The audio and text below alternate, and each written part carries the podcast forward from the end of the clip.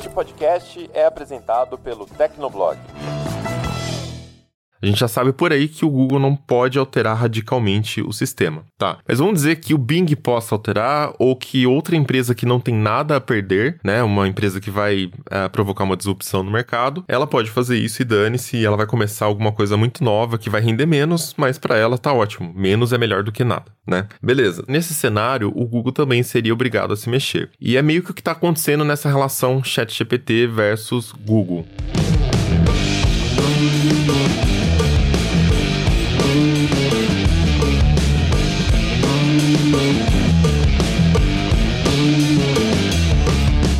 Ouvinte, seja bem-vindo. Está começando mais um episódio do Tecnocast. Eu sou o Thiago Mobilon. Eu sou a Ana Marques. Eu sou o Emerson Alecrim. E eu sou Josué de Oliveira. A maneira como encontramos e produzimos informação na internet pode estar mudando. Isso acontece graças aos modelos de linguagem, como o ChatGPT, que você com certeza já ouviu falar. No episódio de hoje, a gente conversa sobre o que muda com a popularização dessas ferramentas. E aí, será que o Google tem que abrir os olhos? Aguenta aí que a gente já começa.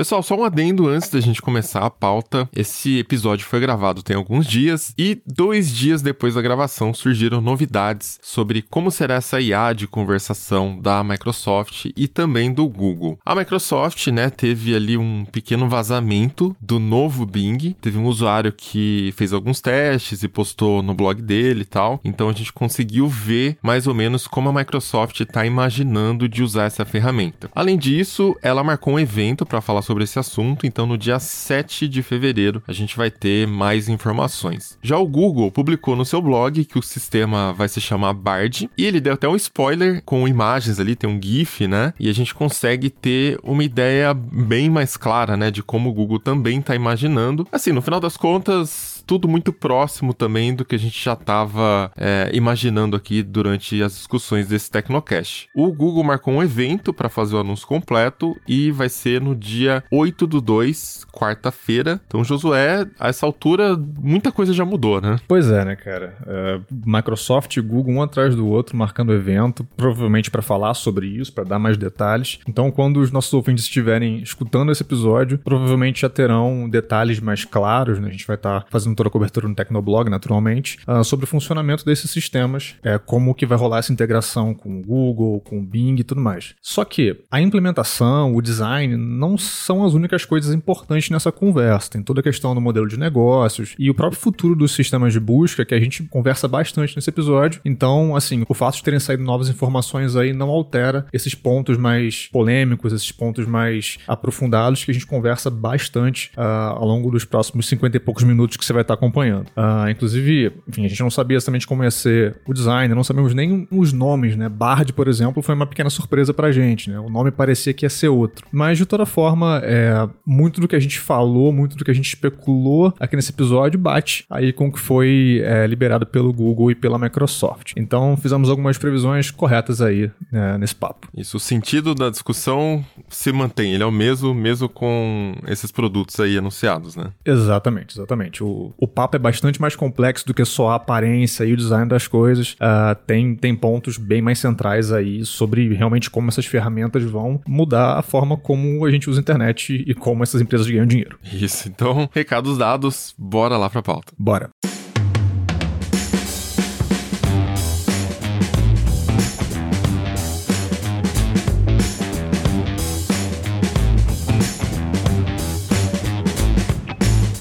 A essa altura você já deve estar enjoado de ouvir falar, ou provavelmente já testou também, o Chat GPT, que é o chatbot da OpenAI. E o Chat GPT nada mais é do que um sistema de linguagem natural que tenta te dar informações, respostas, né, de acordo com algum input que você insere nele. Você pode falar para ele definir alguma coisa, para ele te dar uma lista de títulos para você usar no seu vídeo do YouTube. Enfim, ele vai tentando usar a base de conhecimento dele para te ajudar com as suas tarefas tarefas. Ele chegou na versão 3.5 no ano passado e foi um update que impressionou bastante todo o mercado, né? Ao ponto de que as pessoas já estão discutindo se o ChatGPT poderia substituir um sistema de busca como o Google. E simplesmente pensar nessa ideia já é uma coisa que, assim, impressiona bastante a gente, porque o Google domina o mercado de busca há muito tempo e ele tem ali nos seus algoritmos, é, são muitos algoritmos, né, ali para apresentar os resultados de busca e, assim, aquele segredo que acho que é mais segredo até do que a fórmula da Coca-Cola, né? Mas aí, será que um sistema como o ChatGPT poderia ser usado para buscas também? É aquilo, né? Se a gente parar para pensar, o ChatGPT ele vai bem no calo do Google, que é dar respostas prontas ali que o usuário quer. Se a gente pensa no Google, a gente pensa nas nossas consultas, as coisas que a gente escreve ali imediatamente para receber uma resposta. O Google tem as suas ferramentas, os seus artifícios para entregar respostas cada vez mais rápido para os usuários, como os snippets, né? E, enfim, elementos que ele apresenta ali na página de busca para que as pessoas encontrem informação rapidamente. Mas o Chat GPT ele vai além disso. Ele parece que entrega um pacote completo de tudo que você quer saber, magicamente e de uma forma muito rápida e muito personalizada. Então, é algo que provavelmente está assustando bastante aí a, a gigante da tecnologia. É uma abordagem bem interessante, né? Porque coloca o chat GPT como um oráculo. A, a Ana estava explicando do Google e o Google entrega o resultado para você indicando onde a resposta está, seja numa página, seja num cálculo que ele fez ali, mas que vai aparecer nas páginas de buscas. Agora, o chat GPT, ele é um oráculo. Você faz ali uma pergunta ou pede alguma coisa, não precisa ser necessariamente uma pergunta, e aí ele vai gerar o resultado ali mesmo, dentro do universo dele. Então, é, eventualmente, você pode colocar esse, entre aspas, oráculo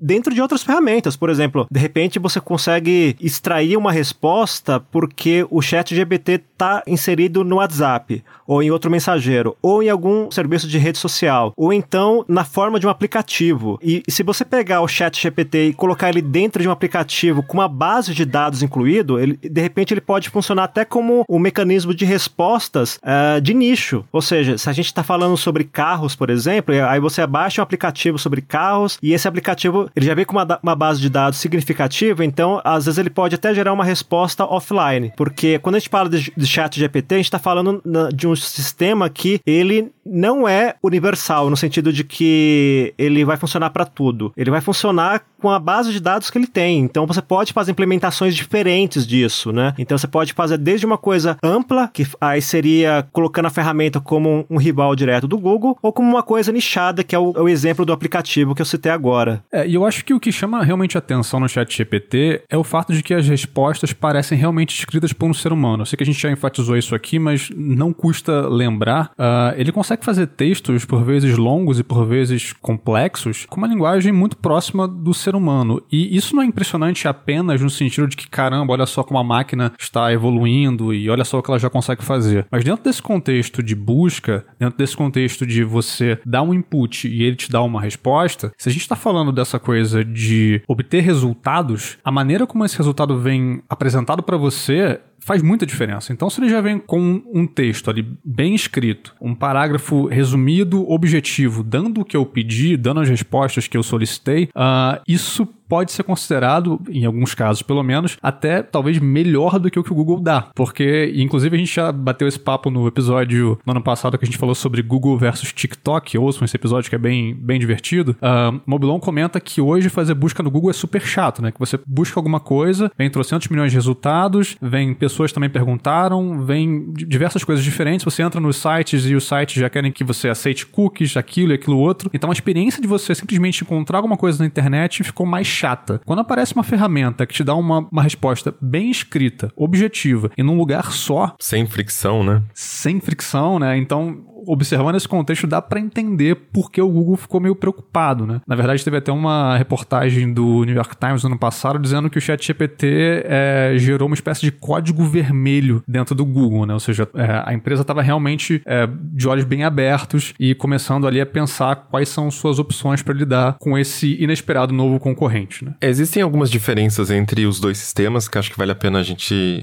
explicar também, né? Que o ChatGPT, como a gente vem falando, é um modelo modelo de linguagem natural. Então, um Large é, Language Model, modelo de linguagem natural amplo, grande. E o Google, ele é um modelo do tipo IR, então é um Information Retrieval. É um, é um sistema de busca, basicamente, né? Ele consulta um índice, ele te traz as informações que ele tem nesse índice, no caso dele são é, informações que ele rastreou pela web, então ele te traz links, e aí ele tem todo o sistema dele ali de algoritmos, uh, são várias fases, inclusive, né, de algoritmos diferentes que são aplicados ali, do momento que ele faz a busca no banco de dados, aliás, do momento que ele organiza o banco de dados em clusters diferentes, enfim, é, tem toda uma tecnicalidade para daí ele conseguir colocar para você no topo o resultado que é mais confiável, mas ele não assina embaixo o resultado, né? É, de certa forma é uma, uma assinatura ele colocar no topo para você, mas uh, não, é, não são nas palavras do Google, uh, por assim dizer. Um chat GPT da vida, um, um modelo de linguagem natural, ele te daria um texto de fato escrito e as informações podem ou não uh, ser citadas as fontes ali, né? Então tem algumas diferenças. Uma coisa não mata a outra, né? Um, um sistema de linguagem natural versus um buscador, eles têm é, propósitos diferentes. Eles tem essa parte que converge, né? Eles têm essa parte de trazer uma resposta, então são queries que são mais informacionais. Você quer saber o que é uma coisa, como faz uma coisa, uma, algumas coisas desse tipo. Ele consegue te dar a informação, o passo a passo, etc. Mas ele não resolve todas as demandas de busca. Então, se eu quero comprar um produto, eu ainda preciso ir num buscador de índice que tem indexado a internet para me retornar esses resultados, né? Só que a questão é uh, fazer esse ordenamento das informações, filtrar o que é lixo, o que não é confiável, né? É uma tarefa de gato e rato. Então o Google está sempre atualizando esses algoritmos para tentar colocar no topo o que é realmente relevante. E as pessoas estão sempre tentando entender qual é o critério para daí tentar encontrar formas de burlar isso e conseguir ficar no topo também. Isso é o famoso black hat, né? Que fala no sistema de busca, que é você fazer otimizações é, fora do que o Google está recomendando, porque você tenta burlar ali o jeito que o algoritmo é, trabalha para ficar no topo. Enfim, então o Chat GPT ele não atende a tudo o que um sistema de information retrieval atende. Da mesma forma, ele faz coisas que é, vão além do que um sistema de information retrieval faz também. Como eu falei, você pode pedir sugestões de títulos, você pode pedir coisas para ele que ele vai tentar é, montar para você. O título desse episódio eu vou consultar o Chat GPT e vou colocar o título que ele me, que ele me falar, cara. Vamos ver se fica bom, né? Vamos ver. Não deu certo, pessoal. Infelizmente, não deu certo. Mas tentamos aqui trabalhar junto com o Chat GPT, pensar ali juntos umas sugestões de título para esse episódio, mas as sugestões que o Chat GPT deu nos pareceram um pouco clichê. Por isso, nós mesmos decidimos pelo título desse episódio. Então, o título desse episódio que você está ouvindo foi 100% escolhido por seres humanos. Pode continuar, meu bilão. E aí vem o outro lado, né? Legal você falar isso, porque essas ferramentas de, de linguagem aí, elas também têm falhas, né? Então, uma falha comum desse tipo de ferramenta é alucinar. Ou a gente pode falar em português, né? Mas legal, o que é delirar, né? Então é legal a gente entender como uma ferramenta dessas funciona, né? Assim, bem por cima a lógica dela, né? Dentro de um texto, existem certos padrões de linguagem. A ferramenta tenta entender esses padrões para daí tentar escrever um texto, entre aspas, de uma forma que faça sentido ou que soe como uma linguagem natural de um ser humano falando, né? Só que nem sempre isso é possível, né? Às vezes, o que acontece é que o texto pode ter um padrão que faz sentido, mas a coisa que a IA está afirmando não faz o menor sentido, né? Então a linguagem está natural, porém a informação está completamente imprecisa, errada, né? Sei lá, tava até brincando aqui com o pessoal antes de começar a gravação que ela pode escrever o sujeito, predicado, objeto, né? Os padrões ali, o verbo tal. Ela pode colocar na sequência correta e falar que a árvore é marrom. Beleza, isso está correto e a sequência da frase faz sentido, né?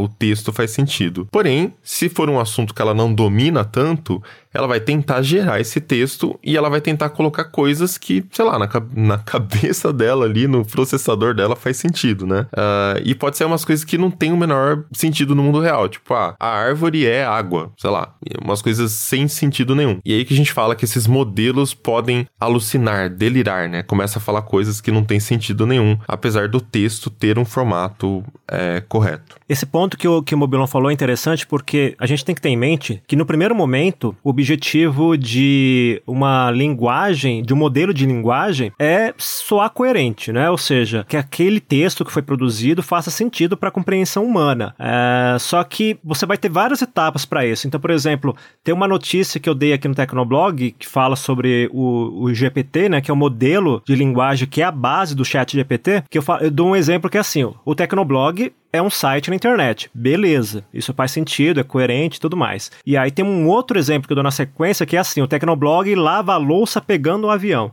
a frase está escrita corretamente, ou seja, não tem erros de português, não tem erros de, de grafia nem nada. Por outro lado, é uma frase que a gente logo de cara percebe que não faz sentido nenhum, a não ser que você esteja drogado, né? Então aí você vai ver algum sentido nisso. O problema é que para conseguir encaixar esses limites, né, para conseguir criar essa coerência, a ferramenta precisa de tempo, né? Precisa de, um, de uma base de dados muito grande para treinamento. Então, uh, se a gente comparar o GPT-2, que é o, modelo de linguagem anterior, que já fazia coisas incríveis, já gerava alguns textos automáticos, algumas coisas mais simples, mas que já tinha algum, alguma coerência. Ele era baseado em um bilhão e meio de parâmetros, né? A gente pode entender parâmetros como os componentes que o GPT é, absorve, né? Que ele aprende a, a partir do momento que ele é treinado, né? E aí, a atual versão, que é a 3.5, assim como a versão 3, ela já tem uma base de 175 bilhões de, de parâmetros, né? Ou seja, você vê que o negócio escalou de uma maneira incrível. E estão falando que para a próxima versão, a versão 4, serão mais de 100 trilhões de parâmetros. Ou seja, cada parâmetro é uma liçãozinha aprendida. Então, se você tem uma lição ali, você já consegue ter um componente a mais para ter coerência. Só que você precisa juntar esses elementos, né? É como se você estivesse montando um quebra-cabeça quebra-cabeça para gerar o texto. E esse quebra-cabeça ele tem que estar tá condizente com a nossa compreensão, com o que faz sentido pra gente. Então é por isso que nesse momento é muito comum o chat GPT gerar resultados errados, apesar de que ele soa convincente, né? E essa é uma característica interessante, porque uh, mesmo quando ele, ele erra, ele erra de uma maneira convincente, porque o texto é estruturado de uma forma que parece que ele tá falando com autoridade, como se aquilo realmente fosse a verdade. E aí, obviamente, que isso é perigoso, porque se você confiar naquela informação, você pode tomar uma decisão errada na sua vida. Seja, por exemplo,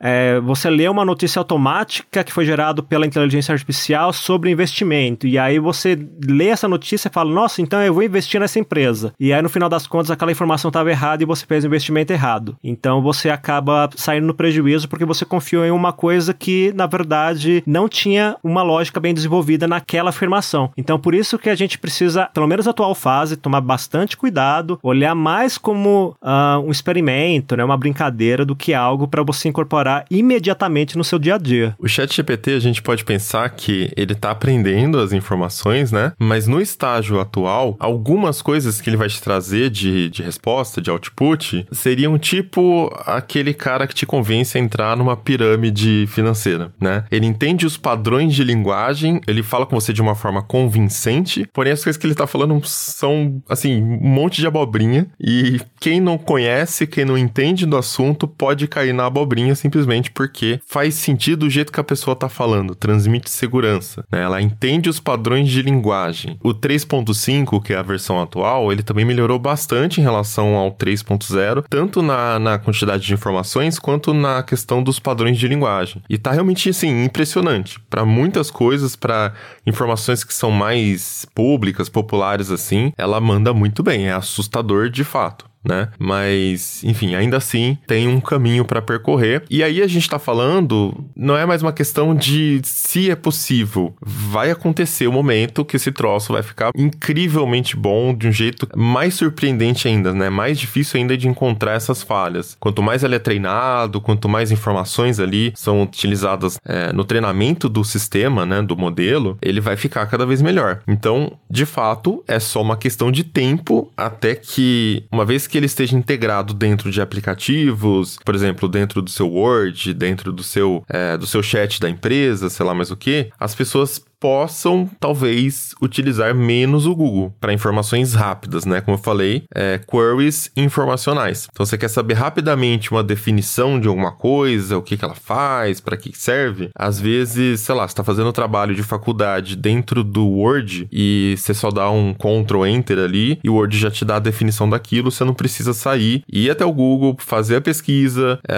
ver qual resultado ali é mais confiável tal. Para trabalho de faculdade, o professor provavelmente vai pedir a referência, né? Você não vai poder citar chat GPT de referência. Olha que tem gente que tá fazendo isso, hein? Já tá rolando? Já, já. Já tem várias discussões nesse âmbito acontecendo, né? Uh, inclusive teve... Eu não sei que fim levou isso, mas a notícia que, que, que eu vi que tinha alguns pesquisadores discutindo é que teve um artigo escrito e os, os autores humanos colocaram o chat GPT como coautor. Porque, enfim, ele gerou muitos dos textos que depois eles adaptaram e utilizaram no, no artigo, enfim. Então, é, é, o tipo de coisa que certamente vai, vai ficar cada vez mais, mais comum. E, enfim, professor, é, acho que vai ter que lidar muito com isso. Ana, você estava comentando é, com a gente antes de começar a gravação sobre essa coisa de o uso do chat GPT no contexto da educação e a necessidade de talvez voltar a ter provas orais, né? Como é que era esse lance mesmo? Exatamente. Eu estava vendo uma reportagem do jornal O Globo que tinha entrevistado alguns professores e algumas escolas estavam adotando novamente a entrega de trabalho escrito à mão, né? Pra pelo menos garantir que a pessoa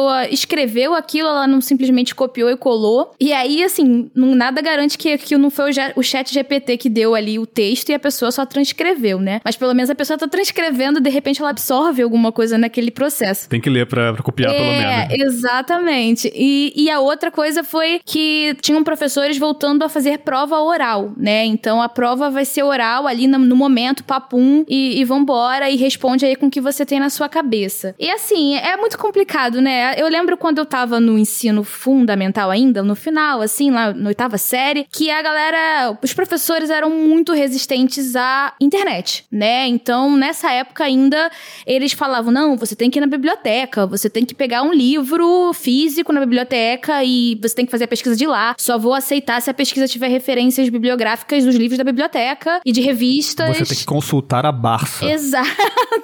Né? Então, assim, essa resistência ela já rolava antes, né? Quando o Google, na época, sei lá, o KD né? Era tudo mato. Então, assim, sempre vai rolar essa desconfiança e essa resistência, mas veja só onde a gente chegou hoje, né? Então, assim, é, eu acho que isso é, é, uma coisa inicial. Essa questão de proibir, né? Ah, não vai usar o chat GPT, você tem que escrever à mão, né? Essas medidas mais arcaicas, elas são uma resistência e um estranhamento inicial, mas obviamente daqui a um tempo isso vai ser dito. O que eu tô falando aqui, relatando o meu passado, vai ser a mesma coisa que as pessoas vão fazer lá na frente em relação relação ao chat GPT. Mas é, é aquilo, eu tava, tava lendo também outra reportagem sobre o assunto que falava sobre o quão essa ferramenta ela pode ser poderosa para liberar o nosso tempo, para que a gente realmente evolua de forma intelectual, né? Então, assim, o ato de escrever alguma coisa, existem diversos estudos que provam que é importante ali para cognição e até para aprendizado, né, para você internalizar informações. Mas o ato de escrever, ele não deixa de ser alguma coisa mais mais operacional. E o intelecto ele pode ser desenvolvido além disso. Então, se a gente poupa tempo às vezes escrevendo alguma coisa, a gente ganha esse tempo de outra forma, de uma forma é, raciocinando sobre uma ideia, então pensando em alguma coisa e tendo ideias para desenvolver. Então, acho que assim é questão de desbloquear o potencial da mente humana, sabe? Eu, sou muito a favor disso. E assim, na educação, acho que vão existir barreiras, as pessoas são resistentes mesmo, é normal, mas acho que só tem a agregar agregar, a agregar muito, né? É uma ferramenta, é para ajudar a expandir nossos níveis de inteligência, não é para substituir a gente, né? Nesse caso.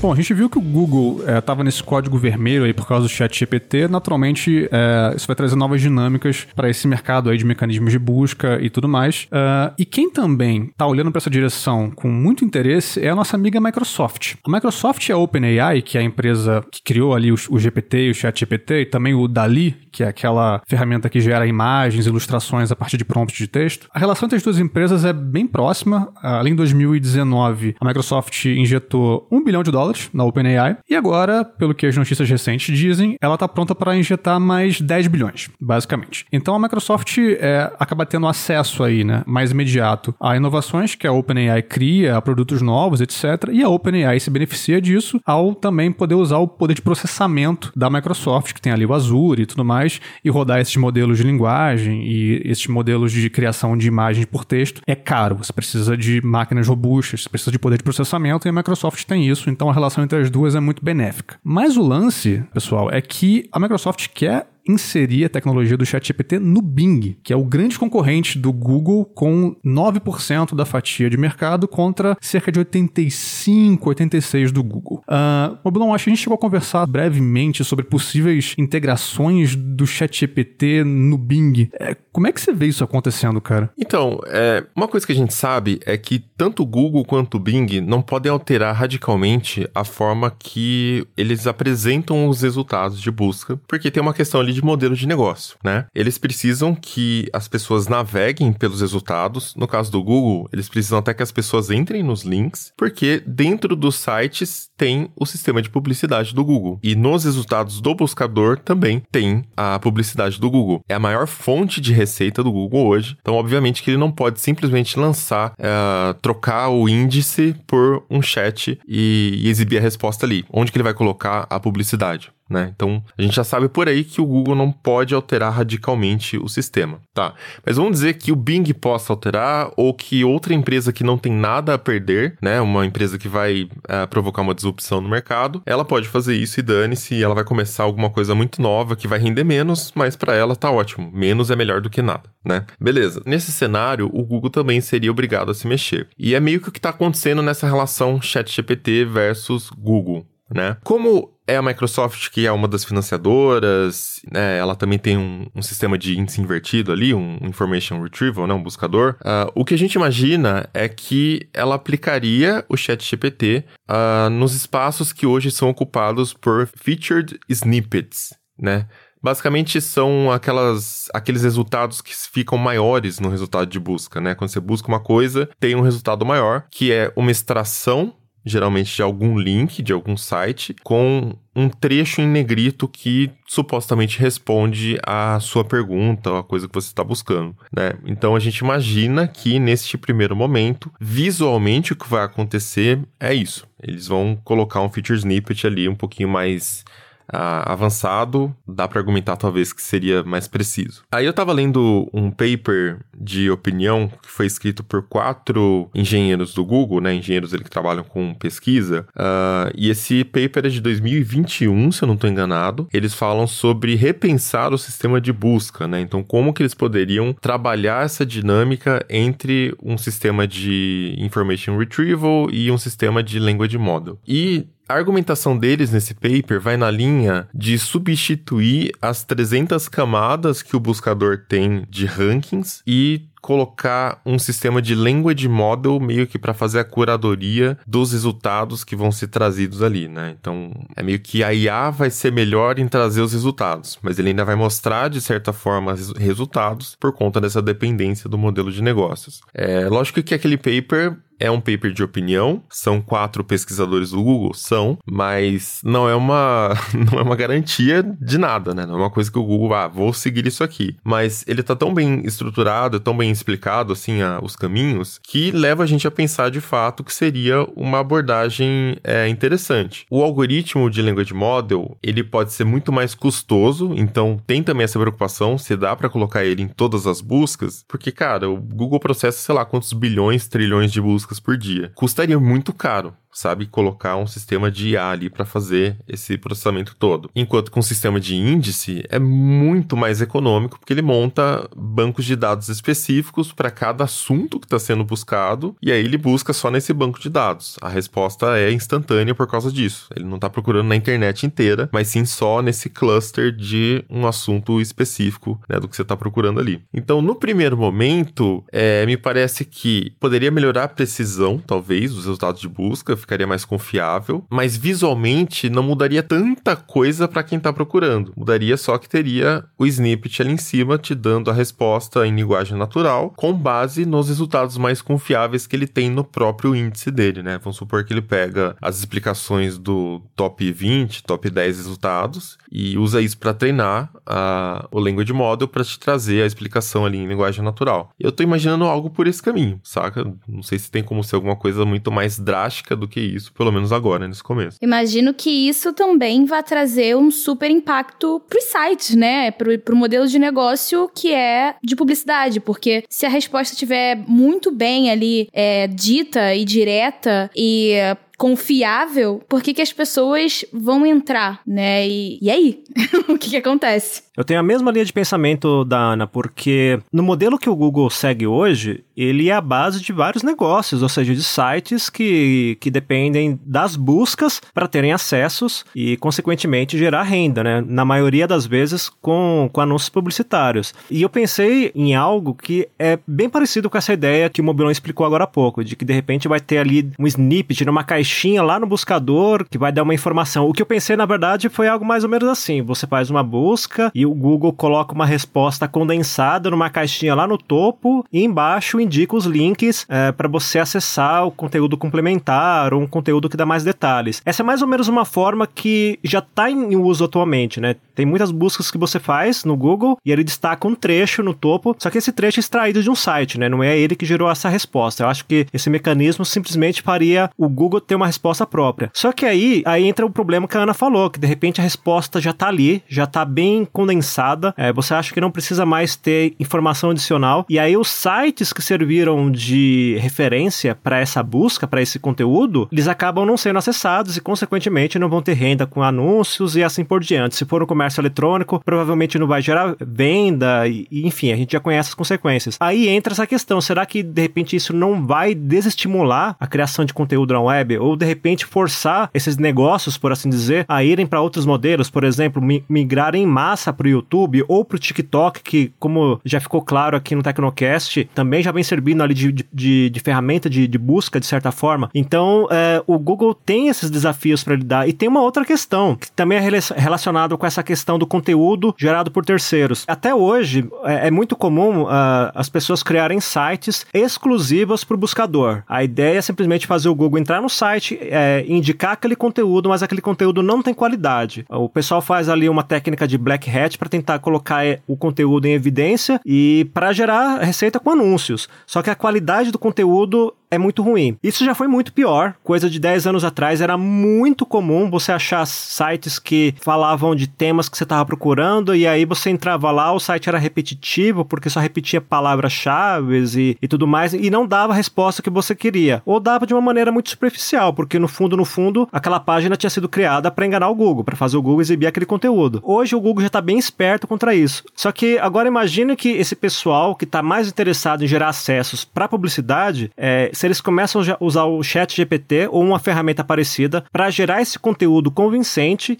e aí esse conteúdo é indexado no Google, nas primeiras páginas, nos primeiros resultados, só que esse conteúdo novamente não tem qualidade, porque ele foi feito de uma forma que ele convence o Google de que aquele material é bom, só que quando o usuário, a pessoa real, acessa o material, aí ela percebe que não tem a qualidade que ela queria. Então se torna mais um desafio para o Google é, enfrentar. Pensando não só no Google, acho que até para o Bing também, apesar da parceria que a Microsoft estabeleceu com a OpenAI, eles têm esse problema para pensar. O, o, modelo de negócio está formatado de um jeito que é, ele cria um, um, ecossistema em torno daquilo. Então, se você fizer uma mudança muito brusca, você quebra não só a sua fonte de receita, mas a estrutura como a, a web está montada hoje, como ela funciona hoje. Então, é, mesmo que você consiga integrar o chat GPT à ferramenta de busca, você precisa fazer isso com uma sutileza, de forma que não cause estranheza nem para o usuário. O usuário está tá acostumado com uma forma de e de repente tudo muda, e muito menos para o gerador de conteúdo, que é a pessoa que acaba alimentando essas ferramentas. Então você tem que ter ali um equilíbrio, sabe? É, você vai ter que andar ali no, no, em um monte de casca de ovo para tentar deixar a coisa soar o mais natural possível. Apesar de que já tá claro, esse tipo de inteligência artificial é disruptiva. Alguma mudança vai acontecer. Agora, como é que isso tem que ser discutido? Essa parte do, do conteúdo que não agrega em nada já faz, como você falou, faz bastante tempo que existe, né? Né? E faz bastante tempo também que o Google vem tentando formas de combater.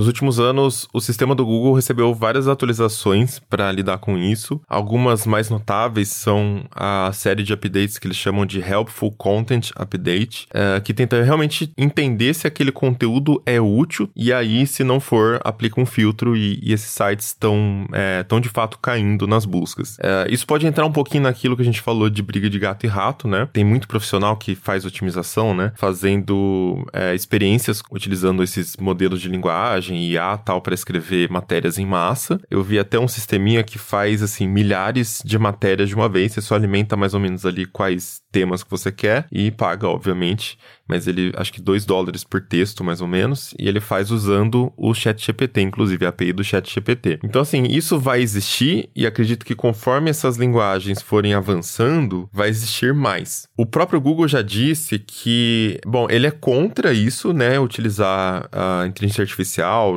é, modelo de linguagem natural para escrever texto, mas ao mesmo tempo ele fala que não é que não pode, não pode se não for helpful entende? Então, tem vários exemplos de sites que utilizam a IA, mas editada por um humano, então é meio que uma forma de dar um pouco mais de agilidade no processo de produção, ou até de deixar mais preciso, né? Dependendo do assunto, pode ser que o jornalista não seja muito especializado tal. E existem outros casos também de pessoas que veio que mesclam também, né? Uma parte de conteúdo, é, um trecho é uma IA, um trecho é um humano, né? E vai tentando fazer essa, essa mistura aí. Se o texto, no final das contas, for útil para o usuário final, o meu entendimento é esse, que o Google vai permitir, ele vai ranquear. Mas sim, ele vem treinando os seus algoritmos para entender os padrões das ferramentas de linguagem natural e daí possivelmente fazer esse filtro se não for um conteúdo que ajuda. Né? E aí ele utiliza vários outros algoritmos também para tentar entender o que, que o usuário está considerando útil ou não, tá? É até engraçado, né? Porque daí a ferramenta, ela tá lendo os textos humanos para entender qual é o padrão de linguagem natural. O Google tá lendo os textos da IA para aprender entender quais são os padrões de erros de IA que os humanos não cometem. Meio que uma engenharia reversa da engenharia reversa, quase ali, né? Essa briga de gato e rato, eu acho que uma hora acaba, porque será que no momento esses modelos vão estar tão avançados que vai ser é, quase que impossível identificar que é o IA que está escrevendo, né? Ela já engana a gente hoje, mas a gente não é tão bom em identificar padrões quanto uma IA é, né? Então, uma IA é capaz de identificar ali que outra IA escreveu aquele texto. Às vezes a gente não é capaz de fazer isso. E também tem aquela questão de até quando isso vai ser relevante. Até quando, ah, foi uma IA que escreveu até quando isso vai ser visto como um problema, né? Se isso for adotado em larga escala, daqui a um tempo, talvez não seja mais. E aí é qual é o que tá mais, assim como já é hoje com humanos, qual é o que é mais útil, né? E aí quem foi que escreveu aquilo já não já é algo que não faz mais nenhuma diferença, né? No fator ali ou de ranqueamento ou sei lá do que, que vai acontecer, se vai ser Google, se não vai ser Google, se vai ser Bing. Eu acho que tem também uma questão que é informações que já existem e já são conhecidas, informações que existem não são tão conhecidas, informações novas que surgem todos os dias. É, naturalmente, nas informações novas que surgem todos os dias, os modelos atuais ainda não são tão bons, porque eles não estão conectados em fontes confiáveis para absorver essas informações e, e, de fato saber, na verdade, né, o que, que dá para confiar, o que, que é sensacionalismo, o que, que é site de fofoca, sei lá mais o que. Mas as informações que são públicas e bem conhecidas, é, também vai chegar no momento que não precisa mais de fonte para falar daquilo, né? Tem um significado já está muito bem documentado, vira o que o próprio Google chama de well-known fact. Se eu pedir uma definição de cor, o que é cor laranja, não muda, é aquilo para sempre, né? A não ser que alguém bata um martelo e decida mudar o nome da cor laranja, ou sei lá, agora marrom vai ser laranja, laranja vai ser marrom, né? Decidimos aqui. Aí sim, mudou mas ainda assim mudou e é aquilo, é uma informação estática, né? Ela é assim para sempre. As informações novas têm aqueles desafios que dá para entender mais fácil lembrando do exemplo da Microsoft colocando aquela IA no Twitter para aprender é, interagindo com os humanos. E aí em um dia a IA já era racista, nazista, sei lá, taxista, alterofilista, né? Já não tava mais, né? Aprendeu direitinho com os humanos. Exatamente. Aprendeu que foi uma beleza. Então, aí é um desafio um pouco maior. Mas uma IA com certeza será muito mais capaz de absorver informações, porque ela vai fazer isso em tempo real, 24 horas por dia, 7 dias por semana, né? Então, todas as fontes que a gente tem acesso, a IA também tem. Hoje as informações estão todas na internet, né? Os veículos, até os veículos tradicionais que fazem rádio, TV, também têm seus sites na internet, publicam as informações em texto. Então, uma ferramenta de linguagem natural vai conseguir absorver essas informações. Só é um pouco mais difícil, entende? De treinar ela para saber identificar o que é confiável ou não, né? É esse tipo de nuance aí que eu acho que vai levar mais tempo.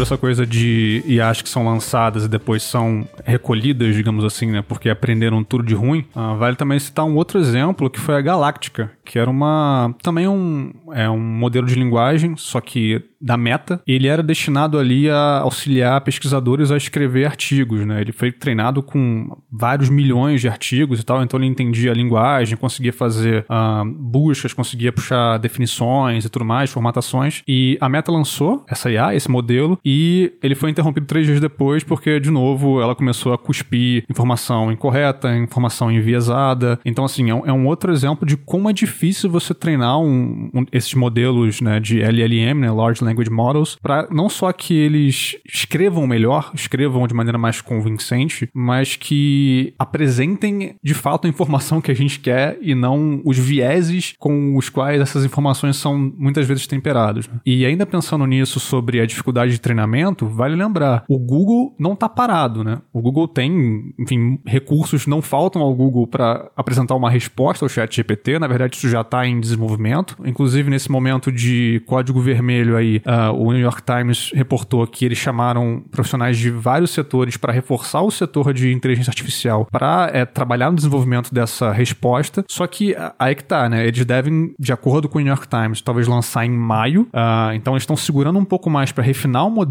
E diferente da OpenAI, eles, de novo, de acordo com o que o New York Times uh, reportou, é, é, o que está aparecendo, eles não vão abrir totalmente como o chat GPT está aberto totalmente hoje. Vão fazer um, uma abertura é, menor ali para um grupo limitado de pessoas. Uh, o lado bom disso é que esse grupo limitado consegue, digamos, dar um treinamento uh, mais direcionado para IA.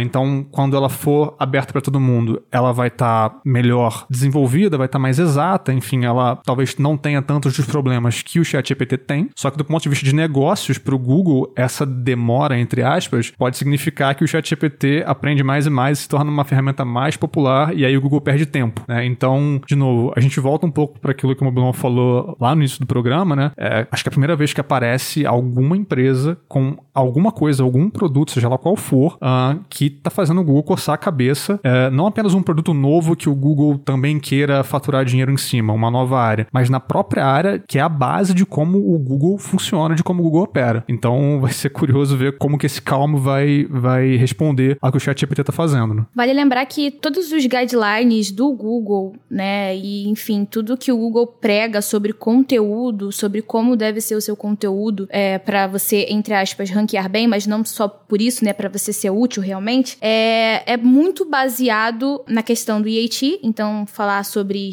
expertise, né, e agora tem até um E a mais, que é de experiência. É, é, autoridade e confiabilidade então, é, o Google ele já reconhece que existe o tipo de conteúdo que é mais automático mesmo, existe esse tipo de conteúdo e muita gente é, até faz isso para ranquear. E ele já reconhece o tipo de conteúdo que eu chamo muito de conteúdo valioso, que é um conteúdo que tem aquele diferencial, ele traz aquela coisa humana mesmo, né? Então, uma experiência, ele não contempla apenas o que está escrito ali, né? Ele vai considerar também os atributos, quem é o autor que está escrevendo, quem é o site que tá por trás daquilo. E isso tudo é, já é uma, uma tecla que o Google bate e que ele pode se agarrar é, durante todo esse processo também de robotização da produção de conteúdo né? Então, por mais que estejam escrevendo ali operacionalmente uma máquina, né, um algoritmo esteja escrevendo, é, isso não vai substituir uma experiência humana, né? Então, é, é importante lembrar disso. Na esfera Google, isso já não deve substituir, isso seria ir completamente contra o que o Google prega, né, de conteúdo bom, de conteúdo valioso. E fora do Google, também isso não deve é, substituir, né? Então, a gente falou muito aqui do TikTok já, e a forma de buscar lá e a forma de interagir lá é super por experiência, né? É super sobre você se relacionar. É, por mais que eles digam que não são uma rede social e tudo mais, mas é super sobre isso, né? Relações, é sobre humanos, é sobre você ver pessoas fazendo coisas e produzindo conteúdo sobre uma informação que você quer, que você buscou, que você se interessa. Então, por mais que o Mobilon já falou, né? A gente pode usar a ferramenta para dar escala, é uma das funções, daria para fazer isso, mas isso não vai substituir uma experiência. E muitas vezes isso falando, por exemplo, de entretenimento, isso não vai substituir ter uma pessoa ali, né? Se a gente parar para pensar do ponto de vista de social media, é, existem diversos estudos que falam que quando tem uma pessoa falando, uma foto, né, com uma pessoa em vez de um texto ali, aquilo dá muito mais engajamento, as pessoas, né, ficam mais, é, interagem mais, elas se identificam mais. Então, o fator humano, ele não é substituído nesse tipo de conteúdo. Sim. Então, é, é importante considerar, né, essa parte parte, assim, de, da produção de conteúdo na web, não é só os well-known facts, como o Blon falou. Tem toda essa outra parte que é muito, muito extensa também e tem muita coisa para ser explorada, né? Mas aí entra o lado que a Ana até citou também, né, Ana? Aquela parte de, ah, isso com certeza afeta o tráfego dos sites. Sim, o que vai acontecendo é que, conforme o tempo, ah, beleza, a parte da experiência, do expertise, né, a pessoa que tem autoridade para falar daquele assunto, isso é um diferencial para você conseguir também uh, tá posicionado nos buscadores. Se eu faço uma busca que não é simplesmente uma informação, eu quero saber uma opinião, eu quero saber né, alguma coisa mais aprofundada de um especialista, eu vou ter que rolar a tela e ir até um link, né? Então, um sistema de information retrieval. Porém, você vai cada vez mais limitando o percentual de,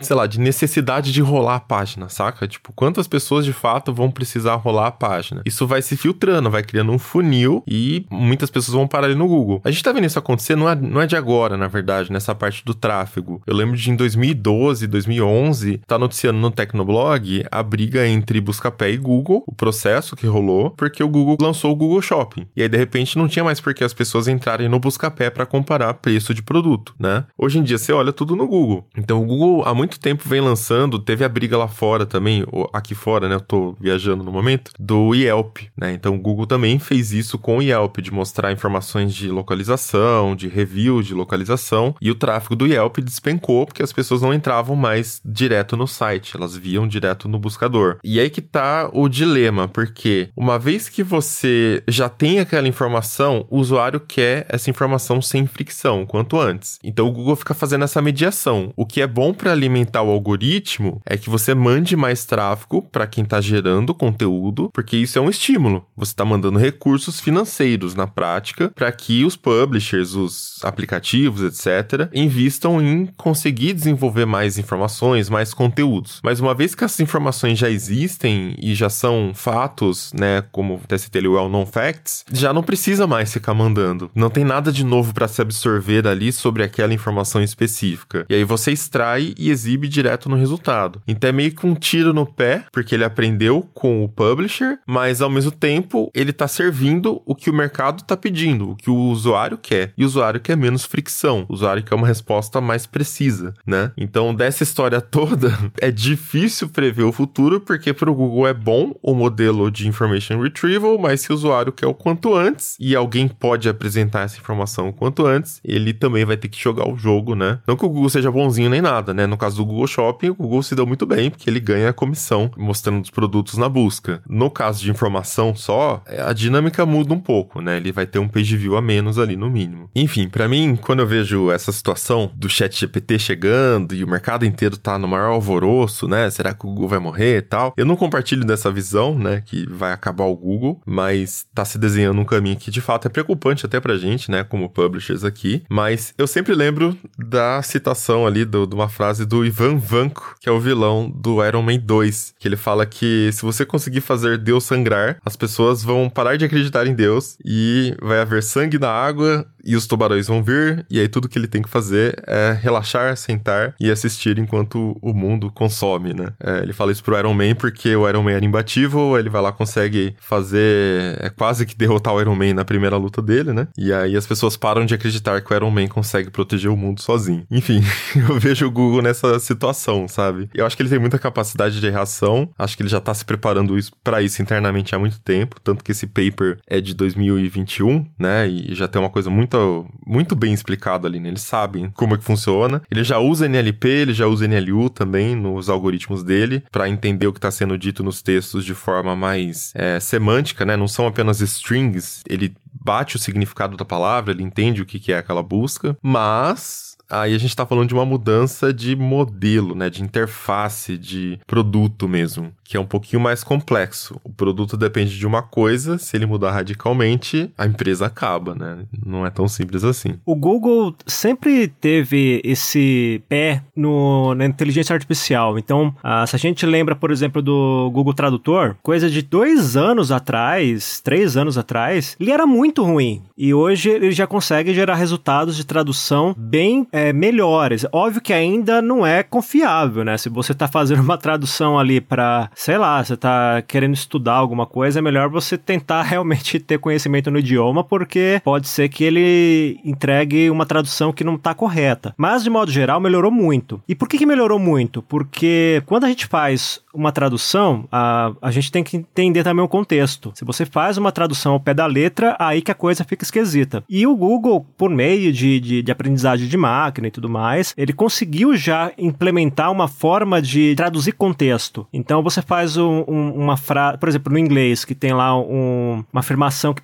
só faz sentido para eles. E aí tem uma outra frase no Brasil que tem o mesmo significado, só que a gente usa num contexto totalmente diferente. Ele consegue fazer essa jogada, ele consegue transformar uma coisa que está em inglês para um significado que faz sentido para a gente em português. Então, uh, isso é a base de aprendizagem de máquina, de, de muitos dados ali de treinamento e tudo mais. Ao mesmo tempo, o Google também tem essa preocupação de, por exemplo, no Google Fotos, colocar categorias automáticas, identificar os objetos ou as características da imagem e isso tudo serve de experiência para eles, né? Então, é, a gente está falando que o Google está preocupado porque de fato tem razão para estar, tá, mas também não é como se eles fossem novatos nessa área, não é como se eles estivessem chegando agora. E eu lembro que ali por volta de 2005, 2006, é, quando o Google estava naquele auge de empresa jovem, sabe, de empresa disruptiva e que todo mundo queria trabalhar lá e, e, tal, que um dos fundadores da empresa falou que, olha, em algum momento vai surgir uma empresa que vai é, ser tão ou mais disruptiva que o Google. E a gente precisa estar preparado para esse momento. E eles falaram algo mais ou menos assim: não é questão de se isso vai acontecer, é quando, né? Então eu acho que eles ainda devem ter essa noção de que algo bem é, dramático no mercado poderia é, estourar e, e, mudar todas as regras do jogo. É, a questão que a gente está discutindo aqui é como eles vão fazer isso, né? Como, em que medida, em que tempo, porque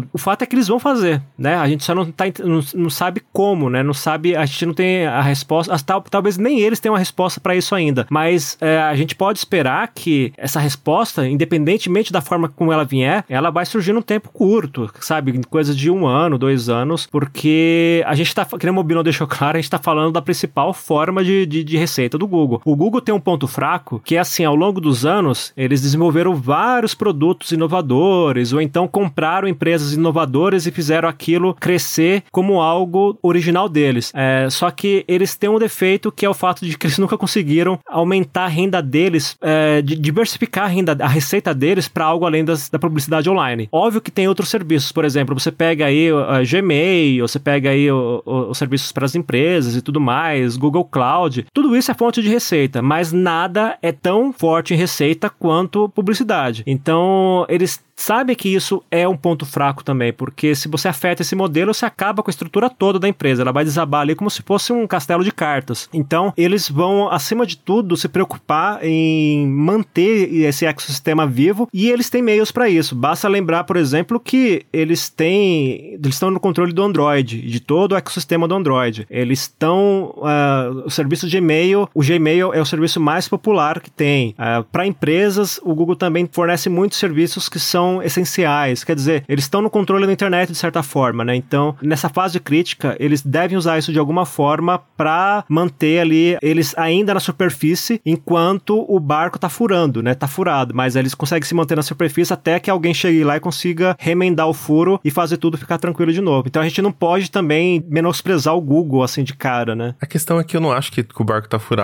Eu acho que é como o, o Anton Vanko fala ali no Iron Man, sabe? É, apareceu apenas uma empresa que conseguiu mostrar que tem um caminho, mas não que o Google já não estivesse se preparando por isso. E aliás, parece que a gente tá no ano da IA, né? Porque todas as empresas estão cortando custos e movendo os orçamentos para IA. Facebook, Microsoft, Google, todos eles já anunciaram que o foco é na IA. O, o Satya Nadella já falou isso também, né? O CEO da Microsoft já falou que é muito foco em inteligência artificial para a Microsoft também, que está investindo na OpenAI. Então parece ser o momento para que todas as empresas, as big techs, estão apostando forte nisso. É, e não só big techs, como startups também, né, cara? Eu não vou lembrar onde eu li isso agora, mas eu vi alguém falando e eu, eu acho que isso resume muito bem essa situação, que é o hype que a gente teve em 2021, metade de 2021 e 2022, a respeito de metaverso, blockchain, Web3, cripto, todas essas buzzwords que não conseguiram se provar fontes de renda verdadeiras para empresas, para startups, o que for, agora a gente vai ver uma mudança, na verdade já estamos vendo, uma mudança para falar de inteligência artificial. Iniciativas ligadas à inteligência artificial vão se tornar cada vez mais importantes e vão dominar a conversa sobre uh, financiamento de startups e, e as próprias big techs e tudo mais mais. Então, é, eu também acho que a gente está caminhando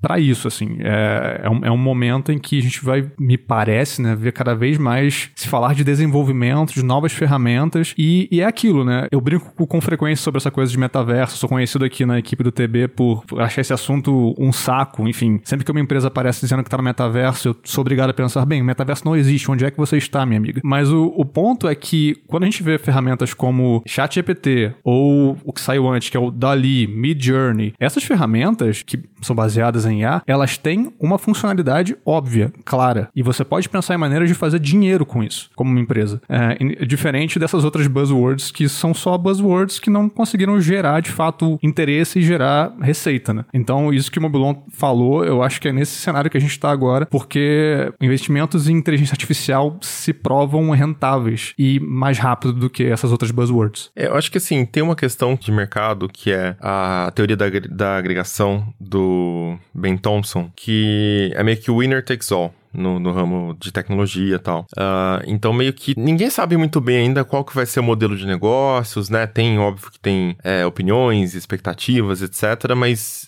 não dá para saber exatamente ainda como vai ser monetizado isso, SA. Mas o ponto é que pode ser uma ferramenta tão avançada que pode, como eu falei, substituir o índice do Google, né? Em vez de rodar por todos aqueles algoritmos por camadas do jeito que é hoje, né? Fazer a consulta no índice e retornar os resultados para depois ordenar para depois aplicar um, um, layer de semântica, de entendimento da, das palavras, né, que é o jeito que ele faz hoje, você usaria o Language Model para ir aprendendo ali. Enfim, eu não sei exatamente tecnicamente como funcionaria isso, tá? Mas é meio que isso que o paper ar argumenta. Ah, e onde mais isso pode ser aplicado e como pode ser rentabilizado, já não sei. Mas me parece que vai caminhando para essa dinâmica cada vez mais da IA genérica, né? Que aí realmente é, cara, quem tem, tem, né? Aí o negócio resolve tudo, basicamente faz tudo, é capaz de é, executar coisas que hoje a gente fala que a IA não vai ser capaz de fazer isso. Eu acho que a IA vai ser capaz de fazer qualquer coisa, sabe? Ela, ela tá se desenvolvendo para isso. Enfim, espero que não tão cedo, porque eu espero ainda, né, que a minha empresa dure mais um tempo aí. Mas é, eu não sei o que vai acontecer quando isso tudo mudar. E só um adendo, né? O Josué falou ali do modelo de linguagem do Google, que o Google já se mexeu, já falou que parece que até maio apresentou alguma coisa e tal. E lembra que eu falei que tem uma questão de custo que não é tão barato rodar isso, imagina colocar isso direto no buscador, não seria tão viável. Então, o Google, quando falou do Calm, isso matéria do TB de dezembro do ano passado, é, o principal destaque que eles deram foi que o sistema consegue fazer com a mesma ou precisão maior do que o GPT, né, o modelo, e fazendo isso com metade da necessidade de processamento, né? Então isso já dá pra gente também uma direção, né? Onde que tá o foco do Google e por que que o foco do Google tá nisso? Justamente porque não daria para ele aplicar um modelo tipo o ChatGPT que exige mais recursos né? Não daria para ele colocar no buscador. Mas você vê que eles estão desenvolvendo deles e o foco já tá muito claro ali em reduzir custos, reduzir a necessidade de processamento, né? Porque aí pela metade é uma coisa bastante relevante. Acho que já aponta pra gente, né, o que, que o Google tá enxergando, o que, que ele pretende fazer com isso. E enquanto a gente especula e se pergunta como as coisas vão ser e como essas implementações vão surgir, tem uma outra ferramenta que pode ser consultada que é o Perplexity.ai de Artificial Intelligence, né? E só em termos de design, ele é muito interessante porque ele utiliza, ele funciona como um buscador basicamente, né? Você uh, tem, tem interface de buscador, mas quando você faz uma pergunta para ele, ele te dá uma resposta é, com um textinho ali, um parágrafo, exatamente como o chat GPT faz, ele também te dá as fontes. Então, ele acrescenta algo a mais, né? O chat GPT não te dá fonte, por exemplo. Ele só te dá um texto e você... É aquele meme do confia. Você tem que confiar que ele tá falando a verdade. O Perplexity.ai, ele te dá um texto, te dá uma definição. Por exemplo,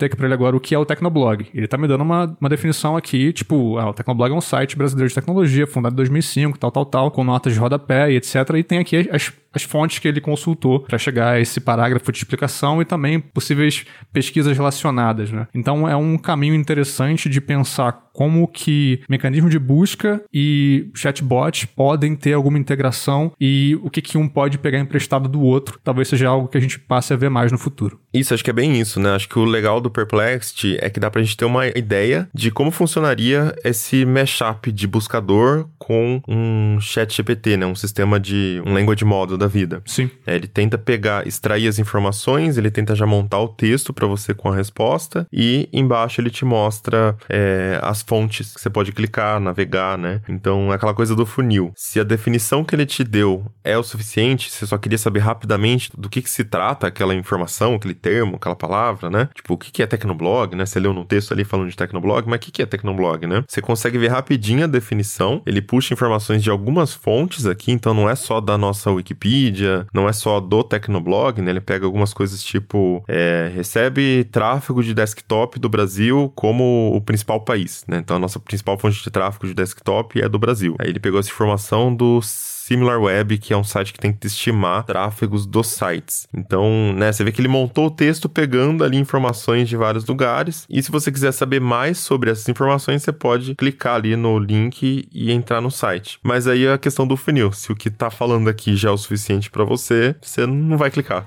Né? E aí acho que quantos por cento ali das buscas vão ser filtradas já nessa, nessa primeira interação?